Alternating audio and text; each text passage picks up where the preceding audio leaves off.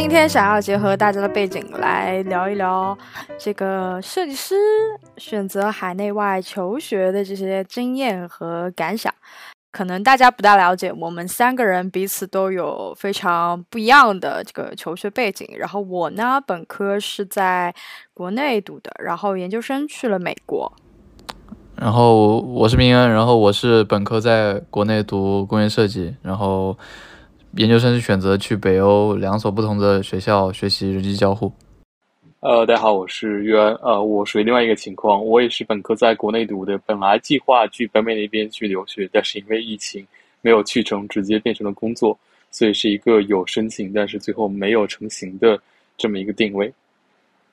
哎，所以我还想问一下约安，你这种情况是算当时做了两手准备吗？就是按照我我的经历来，我基本上就是 all in 留学这件事情了。然后我没有给我自己有第二种选择，说要在国内留下来求职。这样在当时，嗯，其实我当时还因为因为其实也蛮突然的，就是我是二零年第一波疫情的时候，那个时候在一九年末的时候都已经申请完，都已经拿到一些学校的 offer 了，但是事出突然，当时又想有一些不确定的一些因素嘛，所以想要不要投一投二零年的那一波春招，当时还是有一些岗位放出来。然后正好，其实也就投了那么两三家，然后拿到了还比较合适的，然后最后也是觉得说，哎，还不如就在国内先，呃，先工作下来，然后到时候等疫情过去这一波再看要不要出去读书。结果也没有想到，这疫情一波一波的，到现在也没有结束。嗯，那看来疫情也确实改变了许多人的这个职业和人生的计划呀。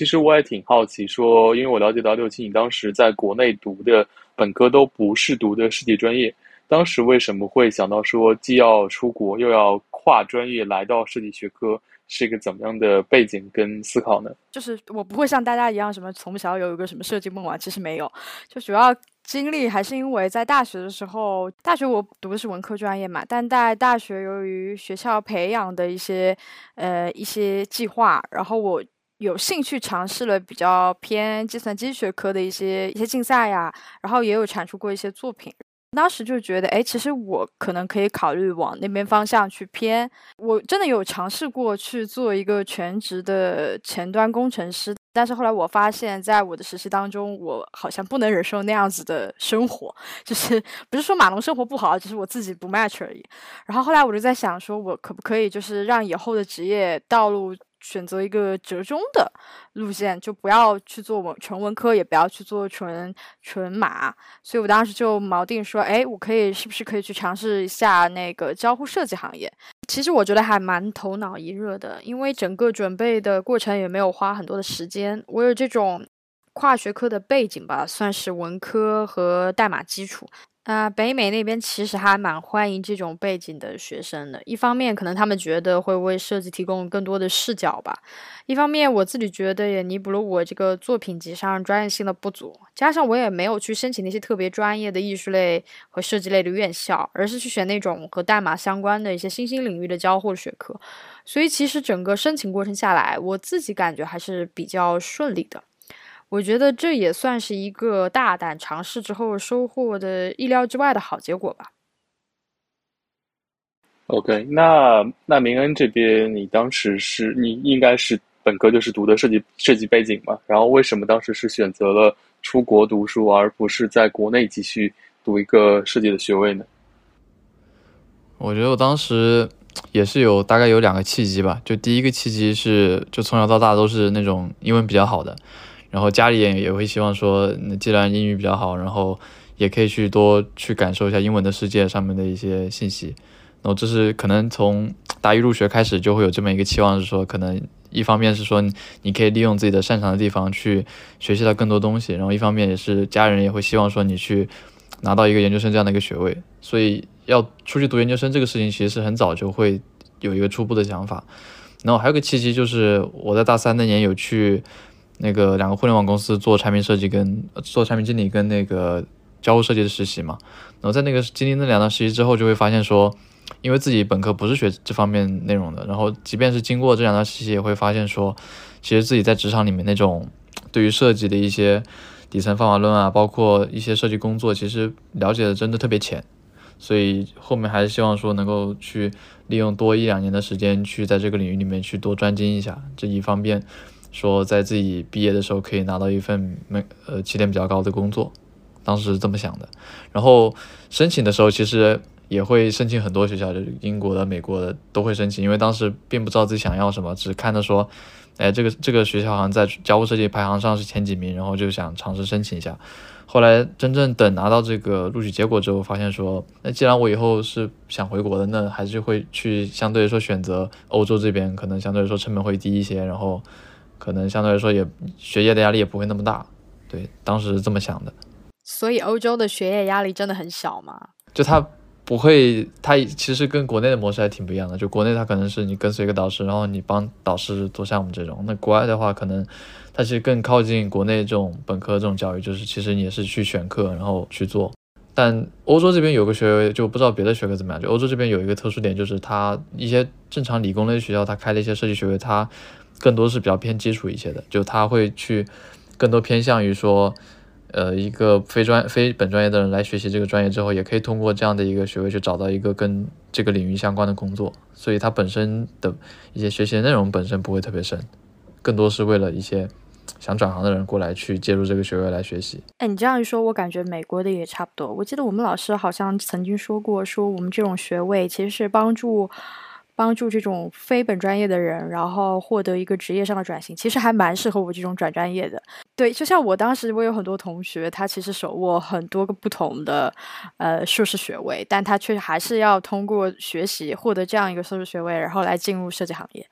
那我还挺好奇的，就六七你做一个转专业，又是到国外读书的这么一个背景，那国外的这些课程对你来讲有哪些？你觉得还挺呃出乎意料的好，或者说是有一些哪些地方是让你觉得比较失望的？哪些地方让我比较失望？我这个只能说是个例啊，绝对不是惯例啊。就是呃，首先说失望的点吧，就是。我本来期望我花大价钱出国，特别还是去美国这样的国家学习，但是却发现有很多的教资，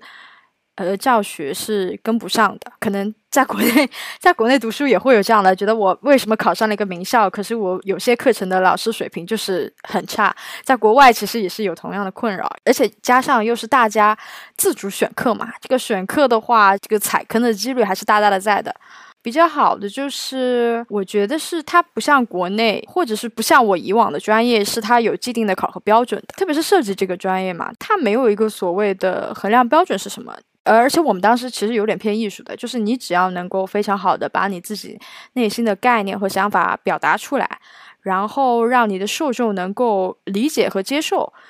或者是用他们自己的方式去诠释就足够了，就成功了。老师也会认可你的付出。坦白说，这样子没有既定的考核标准，另外一种程度上说是多维度的考核标准。其实抛弃了那种教条式的评价体系，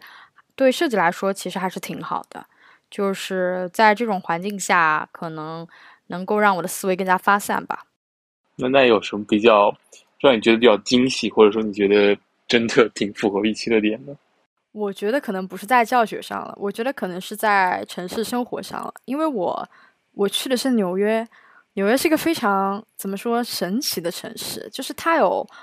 就是可能是因为啊，可能是因为疫情前吧。就是疫情之后，我再也找不到这样子的生活了。原来可能上海也有这样的生活，但是纽约是那种你漫步在街上，可能在下一个街区，你就可以发现一些很意外的，就是可能会有各种各样的城市和社区的活动，然后你随时可以加入参与，然后随时可以走离开，就是感觉你每个转角都会遇到惊喜。然后加上我们当时在纽约读的是艺术类院校嘛，然后我们的学生证是可以自由进出那些博物馆呀、艺术馆呀，所以其实这方面有非常非常多的资源可以让作为学生的我们去汲取。然后还有就是纽约还有百老汇嘛，就反正他的业余生活是非常丰富的。我觉得这点是令我非常 surprise 的，就是我我之前只是略有耳闻，但是没想到沉浸其中让我如此快乐。那果然，设计还是一个根植于城市生活之中的学科。对，那这样的好奇，您恩在欧洲那边有类似的一些有本地的一些城市呀，或者说特别的生活啊，来到的一些感受或者说新体验吗？就因为我也就之前在就研究生出国之前也去过呃一些澳大利亚，还有那个呃还有美国也去游学过，那个时候就相当于纯玩嘛。然后可能第一次自己拿着行李出去的时候，还会还是会不一样，因为可能之去之前也不会做饭，然后过去之后也是你为了去适应当地的生活，比如说我是去的瑞典跟芬兰，那它有一些当地特色的一些食物，比如说大家都吃过的那个宜家里面的那个肉丸配那个土豆，就很经典那些东西。然后当那些东西你可以去超市很容易的触达到的时候，你就会发现还挺神奇的，就是会首先我觉得食物上面你要去。感觉可以去适配一下当地的那种文化，然后这个除了这个以外，我感觉就是确实跟六七说的一样，就是你在新的国家，你其实作为一个外国人，然后你去当地生活的时候，你会发现他们本土一些非常特色的这种学，无归无论是学校提供的活动啊，还是说你在这个城市里面可以参与的活动，都是非常多样的。就是学校在这个新生季的时候，大家会穿成了五颜六色的衣服去，一起去敲打鼓去欢迎那个新生的到来，然后会去做一些涂鸦呀，做一些公共的烧烤啊，就反正是能对比国内这种开学来说，感觉会更加活泼一些，就会有更加那种开放的那种文化在，对，会有这种感觉。对，这种这种生活或者说这种状态，就是可以特别是学生提供很多灵感。那这种生活的方式或者氛围肯定也会影响到课堂嘛？那明云这边觉得就是在国内读设计和国外读设计，它肯定有差异。那最大的差异在哪边？或者说有哪些是真的觉得之前没有预想到的一些差异点？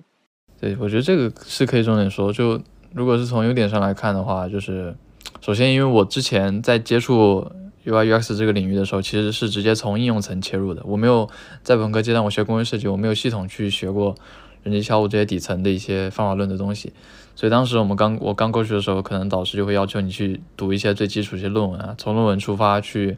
思考说这个领域是怎么一步进化到现在的。就我觉得这个是第一个点，就是他会强调说这个领域基本的一些一些思维，这个可能是之前我从应用层的角度没有办法看到的，对。那第二个角度，我觉得就是对于关于合作这一块，因为之前在国内的教学，因为我这个我这个我的经历可能更多还是在学校里面，大家可能大家还是比较偏个人项目，就你自己去独立去完成一些东西。那在国外的话，其实可能大部大部分的这种只要是涉及到这种设计产出的项目，都会涉及到这种团队分工的存在，可能大家会一起去做一些头脑风暴啊，去做一些 persona，做各种各种用各种设计模型去介入到设计过程中。那这点也是你在国内教育里面比较难体验到的，最起码在我的经历来看，我觉得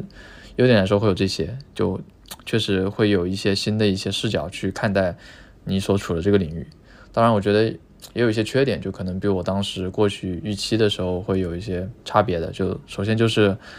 关于这个学习内容，因为当时自己出国的时候。当时的想法是说，那我既然出来，那我可能就要学一些可能国内学不到的东西。当时是这么想的，那可能不是在做这个具体的这个界面这个领域，可能比如说机器人啊、VR、啊这些东西啊，可能在国外来说会比较前沿一些。那能不能自己在那个时候把这些东西给学会，然后带回国内去，可能还会稍微有些竞争力。后来可能学校本身的一些配置啊，包括一些重点可能不在这方面，那你自己很难通过学校的资源去做这些事情。我觉得这个是一点，就是可能在当时选学校的时候，你没有考虑到说，没有去看说这个学校它的一些课程配置啊、一些硬件资源啊有没有这样的给你这样的选择。我觉得这个是当时的一个没有思考到的一个点。对，然后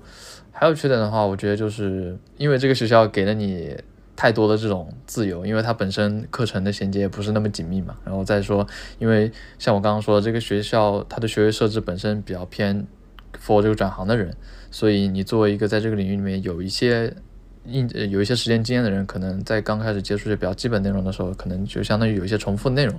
那这个时候，可能其实你在那个时候，你更需要通过你自己的一些安排去去学习一些内容，就比较靠依依赖自己的一个自驱。对我觉得会有这两个不适的点。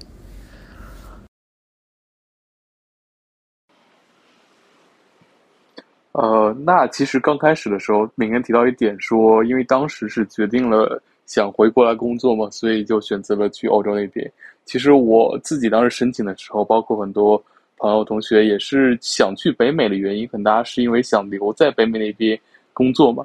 呃，所以也想和六七探讨一下，说，哎，为什么当时是毕业之后在呃有没有机会说，或者说机会多不多留在北美那边，或者说以及你当时一些留学的朋友们到底是回国还是在北美那边工作的一些决策？哦，其实这是个非常难的。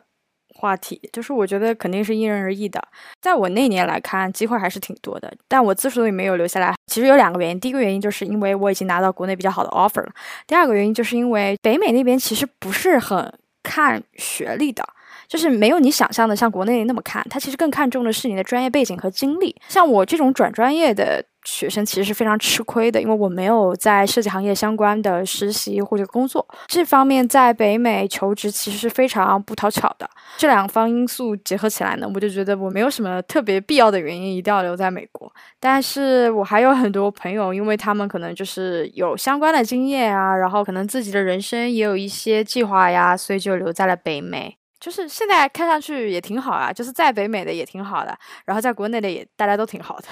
其实，在欧洲来看也是类似的情况，就因为很多我认识的在国内就选择来欧洲这边读书的朋友，可能也有部分人是在国内有一些工作经验的，然后他们之所以来选择欧洲，也是因为这边相对于北美那边会好留下来一些，因为这边呃一些创业型的公司啊，包括。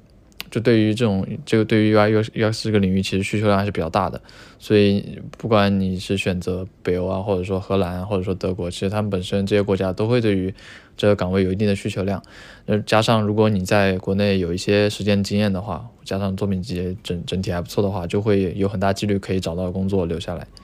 嗯，这个也是有一些有工有些工作经验的人，然后选择欧洲的原因之一。对，感觉这好像是一条新型的润学的路子。那其实，呃，记着回国这个话题来讲的话，想知道两位在回国面试这个过程中，那有没有感觉到自己因为在海外留学的背景，对国内的这些工作有一些加成，或者说某些地方面试官反而有一些疑虑，因为你面临的选择机会更多嘛？有没有一些因为这个背景而对求职产生的一些具体的影响？嗯，其实没有。就是因为时间完全不不在一块儿，就是作为应届生面国内的这个求职的时间是早于求职国外的，所以相当于是说你能拿到国内的 offer 是更早的，所以他那个时候也不会考虑说你会不会再拿到国外的 offer，他唯一的担忧就是你这个人会不会回来。但其实国内大厂有这个自信。对，然后。我觉得我我也很少有面对感感受到说面试官对于留学生有这种差异的情况，可能也是因为我当时面试的时候也没有去看一些做海外海外项目的一些机会，所以在面试过程中可能别人看到，因为这几年其实留学生也变得越来越多了，就各个国家其实他们都有招设计类的留学生，所以面试官可能他也会经常收到这样的简历，那最多可能就会问一些问题，就比如说你在呃。呃，国外学习的时候有觉得有哪些会比较印象深刻的一些学习学到的一些内容？你在城市里面有一些什么样的一些发现？可能这些一些面试相关的问题会有一些相关，但具体的其实面试主要的内容还是在看你本身作品集的东西。就像明恩说的，我感觉现在国内面试这些海外留学生应该得心应手了，应该大把大把的简历都是这样子背景的吧。当我入职了之后，我发现跟我同一届进来的基本上都是留学英美的，所以也没有什么差异，就大家其实都同质化了。其实我在工作之后，就也会包括跟呃入职同事交流一些自己当时做的作品集啊，或者说以及看啊自己的一些面试官同事遴选作品集的过程，还是能感受到说，在北美留学的、欧洲留学的和在国内的是三种挺不一样的作品集的组织方式，或者说内容方式。这感觉还蛮蛮差异的，就在北美那边，可能感受说是相对更成熟一点，因为学校的项目呀，包括一些整体的完整度啊，感觉更偏应用性。然后感觉总体上好像看起来欧洲那边的会更偏学术一点，就有一些非常研究性的或者说非常具体的项目。那国内现在来讲，可能不同的学校呀，不同的一些专业就差的还蛮大的，但相对就没有说在海外留学的。作品那么多样化，就国内很很容易出现那种几连续几届的学生都是在做比较类似的课题的情况，所以感觉有我我有我有面试官同事就问我说，哎，为什么我的学校的呃那那那一批批的毕业生都来都老是在做非常相似的一个话题，他以至于到后面都看不出来这个个体的差异性。这个还是有这个蛮不一样的差异的。相对来讲，可能就是海外的一些留学生的作品集会显得更饱满，然后更 有一些新内容在里边。我不知道你说的新内容是什么，但是我自己认为，我当时的简历其实并不是和 UI UX 十分的匹配，因为我觉得这个可能跟各个学校的课程配置有关吧。就像刚才明恩说，他说他选校之前没有仔细看课程安排啊。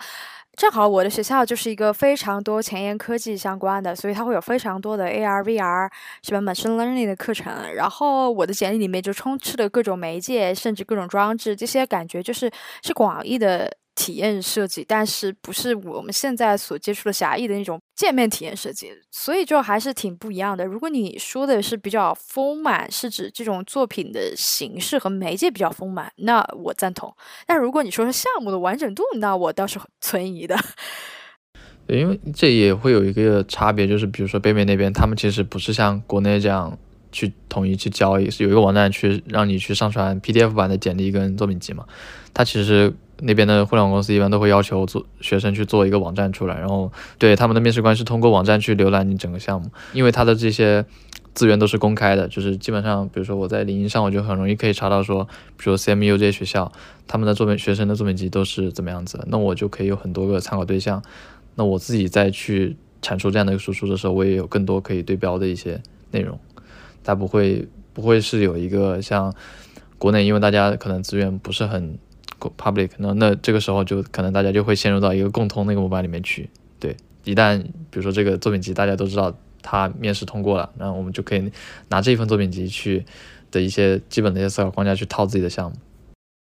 是的，是的，会不会也有说跟国内这种一个一个研究室或者一个工作室，然后一个导师带很多个学生，然后可能这几届这几届都是一样的题目有关系？因为在国外，我不清楚欧洲那边的情况，但在北美这边情况，我们的课程每一届每一届的课程其实迭代还是非常快的，就是基本上很难说这一届和下一届的课程完全一模一样。对，就。欧洲这边也是，就他每就是同都是一节课，就学号都是一样的，但是上一年的这个，比如说一些课程、一些考题啊，包括讲一些内容啊，其实都是会去更新的。那这个确实要比在国内读书的时候好很多，因为国内真的会出现太多一个老师把一个课题连续的在做很多年的一个情况。那相对来讲，其实还挺好奇，说在具体的职业教育这一块。就是包括一些求职的一些技巧呀，然后以及怎么写简历、怎么去包装作品集这块，感觉好像海外的学校会更有更多的资源，或者是不管是来自学校的，还是说来自于大家之间共享的，会更多在这一块上有资源，包括有一些专门教你怎么去做职业包装呀、简历书写的课程，是这个样子吗？呃，其实我有找过当时学校的这种简历辅导，但我平心讲，我觉得他其实学校的这种。就是这种职业，就是帮你改简历啊，或者怎么样的，其实是非常非常普世的。就是它相当于是它的那些技巧，其实是应对那种比较普遍的那种职业。比方说，像要针对去应聘设计师，有些差异化的那些指导，其实是没有的。更多就是在教你文法上啊、表达上啊，要有些什么样子的，相当于是拿你原来的简历，然后他帮你润色一遍。对，学校是会提供就简历修改的这样服务。对，但我觉得更重要的有一个差异化的点，就还是像刚刚说的，就是因为你身处国外嘛，那你不可避免就会经常接触一些英文的资源。那关于怎么做好一份英文的设计简历，或者说一份英文的设计作品集，那你在 YouTube 啊，在 Bestfolio 啊什么这些平台上，经常能找到很多很多教程啊，或者说参考，或者说一些好的一些范式。那因为有了这样的信息，你作为一个求职者，可能就会有更多的。内容可以去学习。那在国内呢？国内就没有这样类似修改简历吗？学校应该也有这种职业辅导，是不是大家都不用啊？我感觉国内的这种辅导一般都是严重滞后于今天的时代发展的，就大概很难提供出来帮你修改出一份二零二二年该有的简历的样子。但其实对于设计师来说，简历本身不大重要，应该作品集更重要吧？就是我感觉，在国内来看简历不是很重要，在国外来看简历还是很重要的。还有一个很重要的东西叫 cover letter，跟面试环节有关系吗？因为你你比如说在北美面试，你在进入正正式专业面之前，HR 会先跟你聊一轮，对吧？国内国内就直接专业面了。在国内确实，就我大学的那个时候的认知，我确实没有感受过大学给给我提供过这样的服务。就我我情愿去找我上一届的学长去帮我去改简历，都不会主动去跟学校去请求这样的服务。对，这个还是我感觉学校简历上可能还是有一些些的一些参考，但是作品集上可能完全没有，并没有任何一个老师或者说学校的机构能给你在作品集上提供一些反馈。这个这个肯定是零的。哦，也就是说。即使作为设计类设计学科的学生，在国内面临着即将毕业的时候，也没有什么这种校内可以利用的资源来知道一个合格的作品集应该怎么样呈现，没有吗？有没有可能是老师都需要你们保研？保研也需要作品集啊？我感觉可能这个只能靠大家对大家之间的相互交流，以及真的就是在各种的网站上，包括一些。呃，外国国外的呀，或者说是海外的，或者说国内的一些网站上自己去找，大部分都是这种学生之间的自己的一些相互交流，或者说是资源的一些共享，就很少是来自于学校层面的一些认知。对，所以感觉还是刚刚说的那个信息差的问题。确实，因为因为外面就国外的学校，它可能本身外网的资源就比较多一些，所以他获得这个信息的门槛就被降低很多。那国内这些信息，你可能真的是要去找到。呃，一些比较一些这种在这个行业里面比较久的一些学长学姐，去亲自去问你，才能得到这些信息。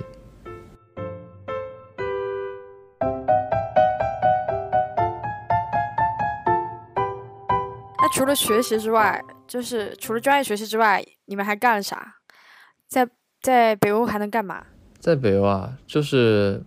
因为我们学，因为我是我比较特殊一点，就是我们学校是一个，就我们学项目是一个。两年分别在北欧的两个，就你可以在欧洲选两个学校去读，然后最后因为学分学分可以互换嘛，就相当于你可以拿双学位。那相当于我的两年在欧洲的学习就可以去了两个北欧两个不同的这种嗯学校去学习，所以相当于体验了两个国家不同的生活。然后在过程中你也有机会，比如趁着一些圣诞假这样的时候，你也有机会去欧洲的一些地方去旅游嘛，因为它相当于不需要去额外的办签证，相当于你在只要买机票，你就可以在欧洲的这些。国家里面去随便飞，所以当时有去一些国家玩，但很可惜就是疫情那年就比较少，就没有完整的去去到去到所有自己想去的国家。但我感觉确实，就这两年其实不仅仅是说给到你这两年时间去学习这个更深的专业知识，其实也是给到两年的时间去经历足够多的地方，去培养自己的一些对生生活的一些技能，然后去看。看一些远方的世界，然后在这个过程中，你会对于自己想要什么，然后自己不喜欢什么，会有更清楚的认知。我觉得这个也是，就它不仅仅是一个学位，其实更多是两年的一个经历。我在想，就是。因为北美有很多安全的因素嘛，就是我也有去玩，但没有没有，就是没有像想象中那样可以跑遍全美，怎么样去自驾什么都没有，就是去了一些就是旅游胜地呀，什么黄石呀，什么呃那种迪士尼啊这种地方，就但是其实还有一点比较收获大的，就是会去参加一些呃比赛的项目嘛，或者参加一些 hackathon 什么，就像你说的，就是可以去长长见识，看看别人做的作品。是什么样子的？看看前沿的那些呃技术大佬都在做些什么项目，就还挺有意思的。我觉得眼界开阔，其实还蛮多的。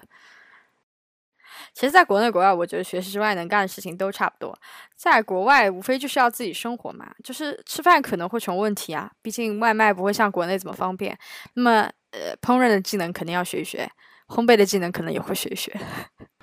那约安，你现在就是，其实当时。就是没有没有选择出去嘛，然后现在可能也后面也会也会有机会。那你现在就听了我们的描述之后，你还会去考虑这个事情吗？呃，我感受是，呃，因为其实我觉得就尤其就主要还是在选择，可能主要还是以学习为目的嘛。那就感受上，包括我自己之前也是觉得，好像在海外读一个跟设计非常相关的学位，好像对我来讲。在专业上很难有比较明显，或者说比较，呃，非常立竿见影的补足。就包括就大家也提提到说，可能很多海外那边的学位是面向说有一些呃完全没有设计背景的人，大家过来从零开始读，或者说是对一些更偏呃原更偏学术性的东西，或者说更偏应用性的角度来补足原来一些短板，就感觉好像现在这些课程对我来说没有一个非常非常呃补足性的作用，所以我会感觉到说，好像现在出去读书，如果是读设计方面的专业，就很难对我自己有一个非常明显的一个提升的作用。所以，如果我出去读，我可能是有一天真的想学一些非常技术类，比如说，我觉得就是对一些很前沿的一些代码上的一些问题啊，或者说是啊 tech 上的一些东西很感兴趣，可能会考虑出国读读一下书，或者说是呃，比如说是想学的一些其他偏经济类啊、商科类的，可能会有点兴趣吧。但我觉得大概率可能还是真的有一天对技术感兴趣的时候，会选择读书。就如果是纯粹的是从精力补齐啊，或者说是体验生活上，感觉好像没有太大这个必要。就说可能是如果有一天真的是对某一门技术很感兴趣的时候，会再选择考虑去读一个学位回来。对我问你这个问题也是想复盘一下当当时的选择，就确实当时出去的时候也是就比较纯粹，就没有想特别多，就是一是为了学历嘛，二是说既然有这样的机会申请到了那就去。其实现在现在如果去复盘的话，就会想说，其实如果对于就如果大家如果后面要选择出国的话，我觉得有一点是比较明确，就是你对于想学的东西足够清晰之后再出去，我觉得会是一个更好的选择，因为其实。如果是本科，如果就想的比较模糊呢，就出去了像我一样，可能课程都没有了解清楚。那其实对于你本质上，对于你自己想学什么内容都不清楚的话，那这两年可能目标感就不会有那么清晰，可能最后会是一个随大流的一个选择。像于安这样，然后他在未来某年对自己想要东西特别清楚的，然后他再去选择出去的话，我觉得那样的。这样的这两年的收获可能会相对来说更大一些。对，我觉得说的非常好。就是现在要我回头看呢，很多人问我后不后悔留学，反正我觉得肯定是不后悔的，因为毕竟对我来说是职业转折非常重要的一环嘛。但是如果我是一个本来就是设计背景的同学，那我可能不会做这种事情，至少不会在大学毕业之后立刻就做这个事情。因为就像于安说的那样，就是我难以预测这个东西会对我的专业上会有有很大的不足，而且现在回头来看看，确实，嗯，如果我是一个设计类学生，本科就是的话，可能确实就是没有学到什么新的东西，就不后悔。其实不后悔，更多还是在这两年的经历上面，就因为你有两年的时间嘛，然后也不是都在学校里面，然后我觉得这两年时间肯定是不后悔。但你如果说真纯粹站在你自己完整的职业规划来看的话，我觉得可能想清楚自己想要什么，然后再去针对你想要的去做筛选、去做选择的话，会更好。对，而且这个过程中其实会发会有非常多付出的，就是显性的成本和隐性的成本。那显性的成本呢，自然而然就是你要付出的时间和金钱。那隐性的成本就是你可能会因为投入过多的精力去准备这样一件事情，而错失了很多其他应该可以获得好更好的机会。所以其实这个事情也挺难讲的。我们今天聊了一些关于留学的一些经历嘛，那大家可以从约翰身上看到说，其实。你当你在本科毕业的时候，当你有一份比较满意的工作，然后你觉得你自己在这个工作里面会有成长，然后可以发挥出自己价值的时候，其实留在工留在呃本科出去工作也不是一件什么不对的事情。就只要你找到自己想做的事情，我觉得这个不是说在即便是在国内这样的环境下，也不是说一定要有个学位才能去帮助你去找到一个好的工作。那从我和六七的经历来看，其实对于留学来说。嗯，也没有必要太过追逐于说从本科到研究生这样一个无缝切换的这么一个过程。其实更多是建议说，你找到自己喜欢的东西，找到自己想去的学校，自己想去的国家，然后再去结合自己想做的事情去做一个综合的判断。没有必要说太过急去追求这个东西。大家后续有什么关于呃国内找工作啊，或者说北美和欧洲这边留学的问题，也可以留在评论区。